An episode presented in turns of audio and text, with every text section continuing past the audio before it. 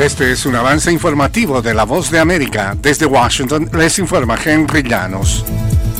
En Michigan, la primaria del martes da como ganadora Joe Biden, aunque muestran un 13% de votos no comprometidos con el mandatario y candidato a la reelección. Nos informa Yoconda Tapia. Un gran avance es clave para el presidente Joe Biden al ganar las elecciones primarias demócratas del martes en Michigan, pero enfrentó la oposición de la campaña Escuche a Michigan, que movilizó a la gente para que votara sin comprometerse y presionar al mandatario estadounidense para que respalde un alto el fuego permanente. A nivel nacional, los estadounidenses árabes y musulmanes no constituyen un bloque significativo de votantes. Yoconda Tapia, Post de América, Washington. Los incendios forestales que avanzaban rápidamente por el extremo norte de Texas la madrugada de este miércoles provocaron evacuaciones, dejaron a miles de personas sin electricidad y obligaron a cerrar una instalación de armas nucleares, mientras fuertes vientos, hierba seca y las temperaturas inusualmente cálidas alimentaban las llamas. Un número desconocido de viviendas y otras estructuras quedaron destruidas o dañadas en el condado Atkinson, según responsables locales de emergencias. De costa a costa.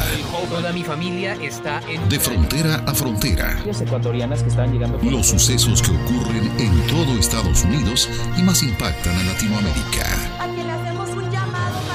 Estados Unidos al día. De lunes a viernes, la información con Tony Cano desde la voz de América en Washington por su emisora local favorita en América Latina.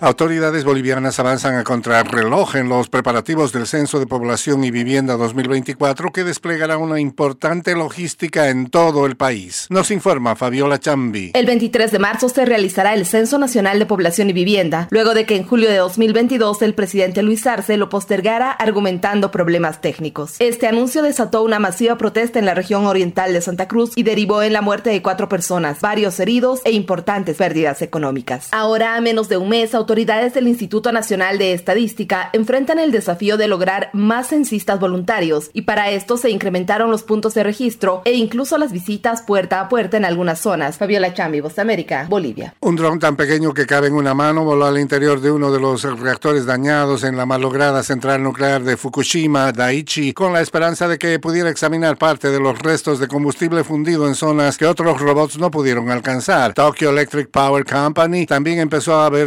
al mar la cuarta remesa de aguas radiactivas tratada y diluida de la planta. El gobierno dicen que el agua es segura y que el proceso está supervisado por el Organismo Internacional de Energía Atómica. Este fue un avance informativo de La Voz de América.